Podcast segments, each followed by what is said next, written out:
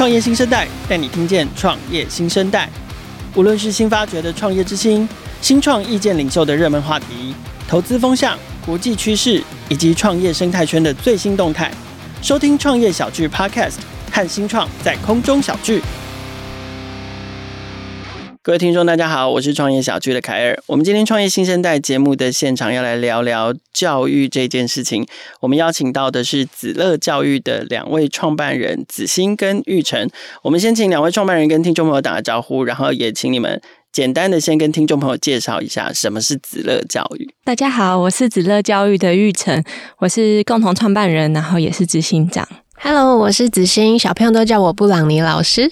那子乐教育呢？我们就是把教育现场一些专业鉴定等级的工具数位化，让所有的照顾者都可以轻松的使用来了解自己的孩子。之后，我们再给予照顾者明确的策略，让他们知道如何个别引导自己的孩子。好，所以子欣是布朗尼老师，那玉成小朋友都叫你。晨晨老师，晨晨老师，好，他们两位会有老师的称号，这件事情不是只是因为做了子乐教育，所以小朋友才这样称呼他们，而是两位本来就有老师的背景。我们是不是先分别请布朗尼老师跟晨晨老师来跟我们先简介一下自己的背景，好不好？嗯，我原本是英文老师，那我在教孩子英文的过程中，就看到教育现场的一些状况，然后整个环境的状况，我就觉得。哇，有太多事情比英文更重要了耶！所以我在二零一三年的时候吧，就创了第一个教育的品牌，嗯、那一直走到现在。然后后来我在念教育所的时候认识了玉成，我们在研究所认识，嗯、对。然后我们那时候是念教育心理，但是我们两个也都去修了创新创业学程，嗯、所以我们从那时候其实我觉得我们就有一点创业的。种子在心里燃烧，是对，所以我们后来就陆陆续续有一些各种尝试跟想法。对，OK，所以你是念研究所之前，你其实就做了第一次的创业。啊，没有，是念研究所之后。哦，念研究所之后，但是在研究所的期间，就就先跟晨晨老师认识了，对这样子。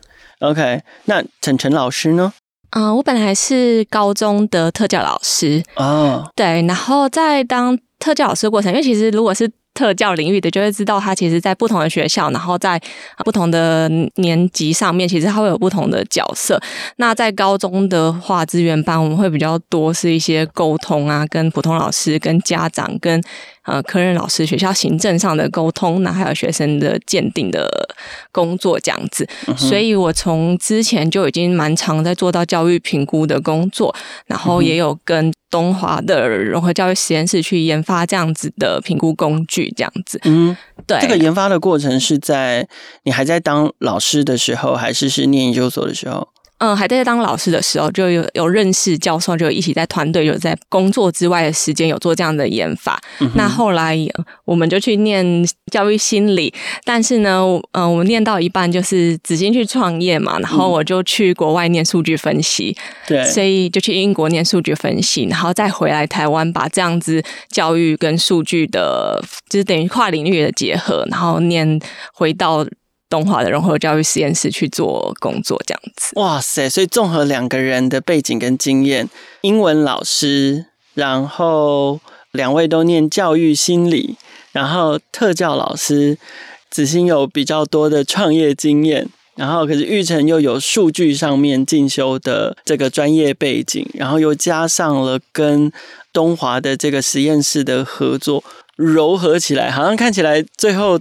走向创业意图是一个必然的结果，所以你们是子欣先创业，然后你去念书回来之后才开，那是谁先起的头？谁先说？哎，那我们来一起做一个公司吧。因为我本身就是在这个领域上，就在教育评估的领域上做，在这个过程中就会看到蛮多可惜的地方。因为其实是很好用的工具，那现在在教育现场是纸本的，可能老师然后一般家长会比较排斥，因为要计算啊、数学统计这些，看到就不太想用。然后加上我们我跟子欣一直都有联络，然后我们也一直在做一些小小的其他的计划。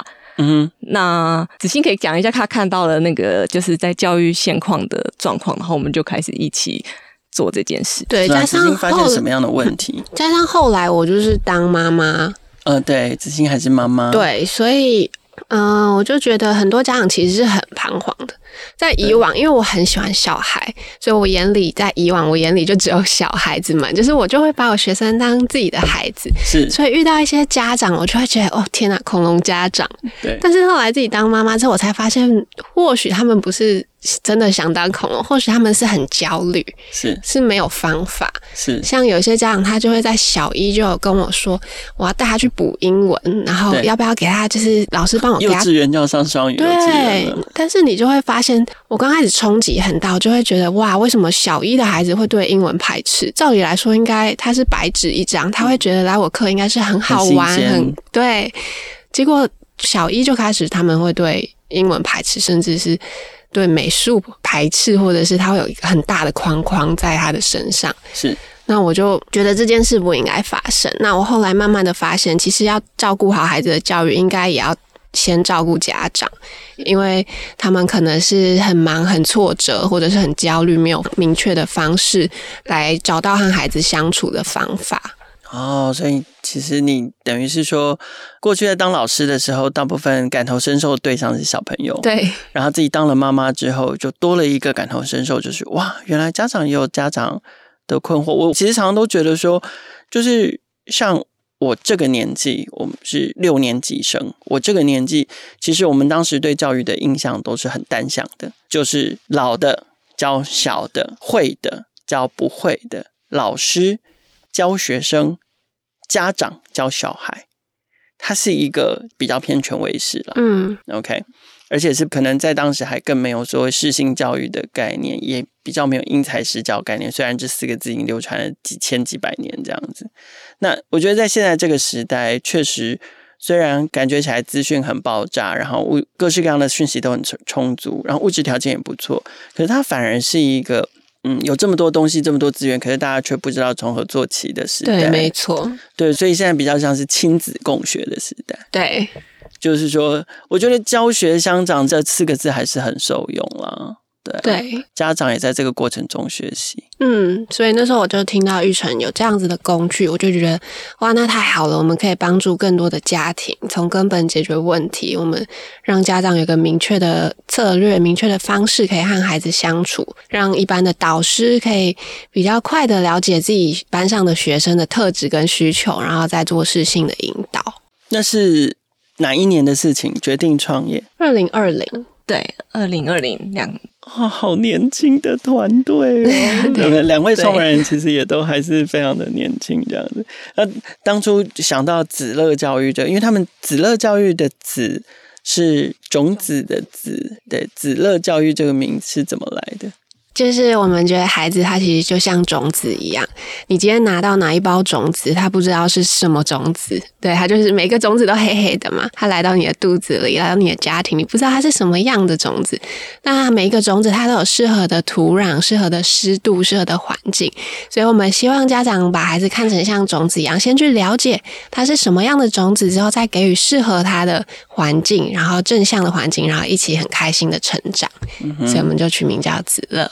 刚有聊到，就是评估跟检测这个工具跟专业是一个很棒的一一门学问或者是技术。那其实对于在就是帮助教育或者是推动教育上面是一个很好的工具。那这也是晨晨老师的专长，所以我们是不是来聊聊子乐教育的产品跟服务？就是说，那你们推出的这样的检测工具或者是服务，那跟过去的纸本的有什么不一样？那还是它只是界面上的转换吗？还是有其他？更多的附加价值，这部分是不是跟我们聊一下？我们就是把这样的工具呢，嗯、呃，就是获得授权，获得教育的授权。因为其实评估工具在教育现场或是医疗，它其实有等级的限制，一般的家长老师是没办法去使用的。对对。那我们获得了这样的授权以后呢，我们做改版，做成日常的生活版，然后再做数位化，把它数位自动的去掉一些就是。呃，需要计算啊，人工的部分，那再加上两阶段的 AI 的模型去学习，所以可以让这样的，其实这些孩子的数据其实是非常有价值的。那我们去做长期的追踪的累积，其实可以去帮助家长去更了解孩子的状况。那我们在做的呢，就是透过像这样子很简单、很快速二十分钟的检测，那我们就可以去了解他孩子的特质跟需求，去配对他适合的策略。那这些策略其实都是已经经过教育现场啊、实证研究下，其实对孩子比较有帮助的一些策略。那我们通常透过上课啊，从书本中去获得，其实比较难去对照，就是孩子真正的需求，或是我们需要做很长时间的尝试啊。那孩子的状况又不会一天的就改变，所以我们就是可以去帮你去。节省这个时间，然后直接去配对策略，这样子就是这样一整个的服务。我们对这样一整个的流程，我们想要说的不是针对只是有问题的孩子，因为其实每个孩子他都有，就像我们的理念，就是孩子是一个种子，他都有他发展的走向，他的兴趣、他的个性，然后他的特质。那我们用这样的方式，不是要去检定孩子的能力，而是帮他找出他的优弱势啊。如果这个孩子他其实在社交互动很强，可是学习比较没有那么表现那么好，那我们是不是就可以采用比较社交的方式带领他去学习，让他去鼓励他去学习？不是说就放弃掉他的学习这一块，然后一直叫他去社交，而是用适合他、他比较能够接受的方法，还是回到学习的那个目的跟初衷上面。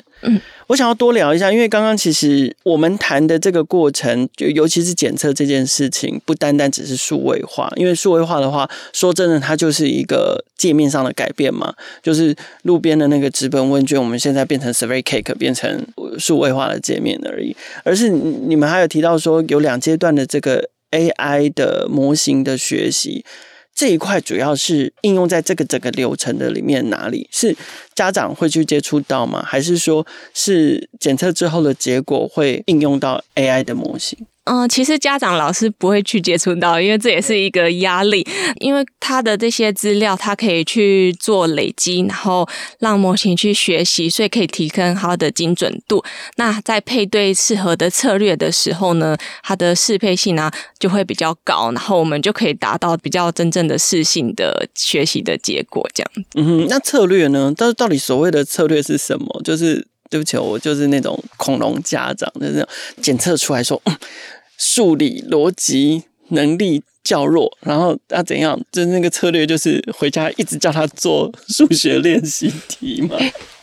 不会，因为。如果像以数学来讲的话，它可能它会关系到他的阅读能力、阅读题目的能力，还有他数理，他可能会有他的计算的能力，或是他的逻辑思考的能力。所以这些的话，我们去了解他的优弱势，其实就可以去补充他比较弱的地方，或是可以利用他的优势，然后去带领他去学习。这样，比如说，就会建议他多去阅读。对，如果他阅读其实比较差，那是不是就应该是从阅读的能力去开始？那可是像阅读，你们还会推荐他去读什么吗？还是建议到就是只有 action 的部分？还是说会更深一层的建议？呃，我们的理念就是以日常当中可以做到的事情。嗯，对，所以我们减肥一样。对，因为如果我们后来发现，如果只是给家长很多的理念呐、啊，然后一些口号，其实反而是增加他们的压力，会觉得我要怎么做，然后我又要做那么多的事情，我有工作要顾，有小孩要顾，我要怎么做到？压力其实反而更大。所以我们会比较提供一些具体的策略，是对去带领这样子。我从网站上面看你们推出的这个检测的项目啊，我发现它大部分都跟情绪或者是心理有关系，比如说像专注力啊或情绪行为啊。那我不知道这是因为你们都念那个教育心理的关系吗？还是说是因为玉成有特教老师的背景吗？还是究竟情绪？跟教育之间的那个关系有多深，有多重要？为什么你们会想要特别关注这一块？嗯，对。如果从理论出发的话，的确是情绪要先照顾好，他才有办法好好的学习，这是一块。那另一块，其实我们在现场也发现，像我印象很深刻的一个画面，就是我记得那时候在教一个五年级，有一个五年级的孩子，嗯，他就是上课，然后就一团趴在桌上那样子。然后一般他们导师就开始骂他，就说上课做好什么。对。可是后来下课我就跟他聊，才发现他是没有吃早餐，已经快要中午了，他没有吃早餐。我说为什么呢？原来是他每天起床的时候，家人都已经出门了，没有人照顾他早餐这件事情。嗯。那他也没有钱可以去买，所以他就这样一直肚子饿着。那男生又活动量那么大，那他饿着饿着到快中午，他当然就是我们自己大人也会啊，情绪不好，那他没有办法好好学习。所以我觉得以孩子的角度来出发的话，我们真的是。在学习之前，我们也很想要推广这件事，就是告诉所有的照顾者说，你要先照顾好孩子的情绪，之后他才有办法好好的去发展他的学习。所以，其实我们的专业量表中，其实是有很多是学习能力现况啊。我们像刚刚晨晨有讲到说，我们可以去了解孩子他数学能力，我们可以挖到很深，是他的特质，大概是哪里卡住了。对。但是我们现在都没有在推这件事，因为我们不想要家长在一直在 push 他们去学去学的，就是不不想一直 push 能力这件事情。嗯，其实能力它有分很多种，但我们不想要大家一直关注在学科。学科对，我们希望先照顾好，像现在我们也很强调素养。那一零八课纲也是强调素养，可是很多导师就会不知道，那我到底要怎么引导素养？所以我们就能做到这件事，就是让他们很快速的了解孩子他背后的特质是什么。那我们情绪行为的测验，他其实可以了解到，可能有些孩子他是闹脾气，是有些孩子是每天拖拖拉拉。那听起来还好，可是每天发生，家长就会很困扰。你功课催个老半天，写两三个小时，拖拖拉拉，然后上课又迟到。那我们就可以很快速的透过二十分钟了解说，啊，他这样每天拖拖拉拉的起因是什么？他其实每一个行为背后都有前因。找到前因之后，我们又会找到它的功能是什么？就是他为什么会这样一直反复发生？老师讲不停。嗯哼。那知道了这些原因之后，他有可能是他的环境因素，它有可能是。学校发生了什么事？他有可能是因为个人情绪因素，就是他可能容易焦虑，可能容易有感到压力。那每一种的的处理方式都不一样，那我们就会先了解之后，再给予策略去处理这些行为。我觉得刚刚子欣的答案里面有提到一个关键句，就是每一个状况都不一样。那这是额外的题目了。我刚刚突然想到，就是说，那你们会碰到这样的阻碍或者是声音，就是说。对啊，每一个都不一样。那如我是学校老师啊，我怎么顾得到每一个都不一样啊？这个测出来说这样啊，那个测出来说那样，那我要怎么处理？你们会碰到这样的声音吗？嗯，这就是我们 AI 能做到的，就是我们会输出每一个孩子他每一个面向的特质之后，我们针对一项就是他们目前最困扰的，然后就给他很明确这个孩子的策略，在这三个月里面，你就是能用。这两周用 A 策略、B 策略、C 策略，我们就会很明确告诉他这两周可以做什么事情来陪伴这个 A 孩子，然后 B 孩子也会有属于自己的个别化的报告，所以他们就会拿到很明确的任务，告诉他们可以怎么去执行，怎么去帮助这个孩子，所以其实是能减轻他们工作上的负担的。嗯哼，那另外一个就是说，虽然我们谈到情绪确实是一个应该要优先照顾在孩子身上的事情，可是。一样，就是说，现在的社会氛围跟社会舆论似乎会着重在孩子还是聪不聪明嘛。然后，尤其过去也曾经有有一些很爱强调自己智商数据有多高的名人这样子。可是，在这种社会氛围之下，你们怎么去说服或者是说明情绪？我干嘛管那么多情绪？我就是管他聪不聪明嘛，我就管他能不能会不会读书嘛，将来能不能出人头地嘛。这，种旧价值观，你们怎么 fight 这件事情？或者是说，有些人可能就会觉得，哎，你们那个就是实验教育那一套，对，你们怎么 fight 这种旧的价值观？嗯，所以其实我们现在很强调一点，就是我们其实是从照顾家长的角度、照顾者的角度去出发，所以我们给他们很明确的方法，让他们知道照顾孩子。那我们给的策略里面，其实有三分之一是。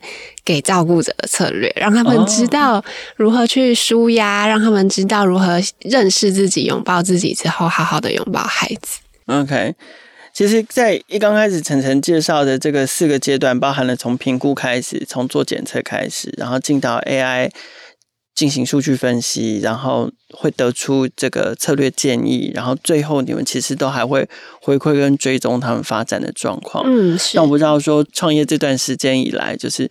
你们有没有碰到什么比较经典的案例？是你们自己觉得哇，子乐教育推动的这样的一连串的服务跟产品，真的产生价值的？我们现在在偏乡小学有合作，嗯、那给导师使用。我们会去一对一访谈，他他就有分享说，有孩子他其实从低年级升上来的时候，低年级的老师就来警告他说，这个孩子问题很多，他怎么样怎么样，就很像想要交代好这个孩子。所以就是有行为问题的孩子，他其实不只是在家里，他在学校会带给老师困扰，会在班上有一些人际上的冲突嘛。然后就执行我们的策略三个月之后，老师就跟我们反馈说，其实认识了这个孩子之后，知道他背后的原因，然后老师在用我们的策略去陪他之后，他发现这个哇孩子稳定很多，他发现这个孩子自己也开始使用策略了，老师教给他，他在自己开始使用，所以他知道他快要爆炸，他快要打人的时候，他知道自己去座位上坐好，自己生气一下，然后呢就比较不会跟同学冲突，同学也愿意接受他。所以人际关系变好，就在这三个月里面，师生关系也变好，孩子自己人际关系变好，自信心也 看起来增强很多，而且减少老师的工作量。对，没错，不用一天到晚去调停那种纠纷。我觉得这个很重要，就是以我们过往的经验，嗯哼，对，老师每天要处理的事情真的太多了，对，然后动不动就是啊，又来了，又打起来了，对，然后他怎么又跟人家吵架了，或又跟人家起冲突了？怎么每次都是你这样？对，对，那这就是一个恶性循环啊！孩子会觉得我又不是故意的。是你刚刚讲这个小孩多大？这个孩子中年级，中年级，因为因为前面那个陈老师在介绍的时候，他有提到，就是说，其实子乐教育这一套服务不是单单只给说可能有特殊状况的小朋友。对。那可是具体来讲，呃，比如说是从几岁到几岁，然后或者是学习在哪个阶段，难道高中或大学生也可以用吗？我们的工具是可以用到大学，但我们现在真的目前是就是 focus 在三到十二岁这样子。三到十二岁，对。但是事实上，如果真的进到比如说国中生，甚至高中生、大学生，都还是可以用。没错，对。我们的数据都是直接对照，就是全台湾孩子的那个标准，所以其实不管哪一个年级，然后可以透过模型，然后去直接做配对这样子。OK，那可是题目都一样吗？不一样，然后我们也有家长版跟学校版，所以刚刚有提到，像老师他的可能家长版呃学校版，他就会比较多是在班级经营上可以用的策略啊，日常当中可以跟学生互动用的策略，所以他就不会需要做额外的时间把孩子带出来花之类去花更多的时间。哇，所以听起来这资料量非常惊人呢。就是第一个包含题目的多元性，就有分不同阶段的小朋友，呃，不能讲小朋友，因为甚至连大学生都可以用嘛，就是不。同阶段的孩子，然后甚至有家长、老师都不同，然后再来到数据端，因为必须要用 AI 的模型去判断跟运算，所以等于是说。这个背后的那个资料库或者是数据库，我们现在都很流行在谈 data intelligence 资料科学嘛。这后面的这个数据库是只有你们的服务对象所累积下来，还是你们可以跟这一套检测系统背后所有的服务对象他所累积下来的数据可以共享？对，其实这样的工具，我们从二零零八年。出版到现在，它其实一直有累积很大量的使用户，不止在台湾。我们是连数据库一起授权给我们，OK，, okay. 所以我们会有这样的数据量去做分析。这样哇，所以你们你们很辛苦，你们其实是连那个数据库都一起授权过来，然后你们再用你们自己建的技术跟模型下去运算跟分析。对，哇，所以这个才是值得教育。真正的跟有别于一般的这个这个检测或者是评测系统不一样的地方，对，所以你们其实是一家数据公司，你们其实不是一家 不是一家教育新创的。OK，好像懂了。所以为什么现在会先 focus 在三到十二？我觉得青少年问题很多啊。是，那因为我现在在进修早疗相关的专业，嗯，所以我们很希望推广的是，就是把握住。他们的黄金时期，就是越早介入，其实你需要耗损的资源是越少啊。懂？对，我们有一句话，就是三岁以前你治疗十个月，可能之后十岁以后你要治疗十年。嗯，对，所以我们希望大家不要就是害怕发现孩子他的弱势。我们讲弱势，因为每个人就像我们成人也有自己的弱势嘛，嗯哼，所以大家不要害怕发现自己孩子的弱势，应该是尽早的去帮助他找到他的路去发展。好，对你们来说啊，就是虽然其实你们在做数据，但毕竟还是以教育为题嘛。那我觉得台湾在教育新创这一块应该不好做，应该蛮辛苦的。那在我自己的想象里面，我觉得可能要面对的就是新旧世代的差异嘛。好，比如说我们最近在 Facebook 上面看到的那个中一中的老师跟学生之间的冲突，它其实先不论对错，它其实代表就是一种世代的差异。这中间有价值的差异，也有制度的关系，甚至。我觉得新形态的教育跟正规教育之间也有不同的立场。我会认识你们是因为那个台大创创的关系，你们加入了台大创创的企业垂直加速器嘛？那我想在这个以教育为主要标的的垂直加速器里面，你们应该也有碰到蛮多的教育新创的同类型的创业者们。你们自己觉得在发展这个教育新创的过程中，有没有碰到什么最大的挑战，或者是最缺乏什么样的？关键资源，希望大家怎么样去看待或者是支持教育新创？嗯，我们觉得其实，在现在。政府其实有开始就是注意到这些事情，就是强力零巴克刚强调日常的素养，所以其实我们在去做介绍的时候，去跟一些教育单位谈的时候，我们是可以去用这样子教育创新啊、优质教育的角度去做介绍，其实是接受度是蛮高的，可能会以不同角色的去介入，像偏乡的教育啊，或是可能以师培的角度去介入，这其实其实我们觉得。资源其实是蛮丰富的，但是当要真的做这件事情的时候，其实就会缺少了。有些学校可能会说不知道从哪里用这样的经费来去做，所以我们就会需要花很多的时间去找不同的方案，对，资源跟钱这样子。那其实因为在推动下。资源跟钱是其实对新创来讲，尤其我们比较新，是真的是蛮重要的。那我们就参加了很多的计划啊，像比赛啊、科技部的比赛啊、台大创创这样子。那我们其实也发现台呃台湾非常的重视新创，嗯，但是大部分因为我们很厉害的就是生科啊，然后像比较高技术的产业、高科技，的产业，啊，对。然后我们虽然获了很多的业师的辅导啊这些，而大家的背景就会是比较是那方面的背景，那就会比较缺少直接，大家都对我们很认同，我们有都有获得就是蛮很认同理念，对，很认同理念，然后有很多的。就是也获得很多的认可，得奖，没有得过冠军啊、潜力奖啊这些的，是对。然后，但是要进入真正比较下一阶段的时候，就会遇到比较有困难。然后，我们想说的就是。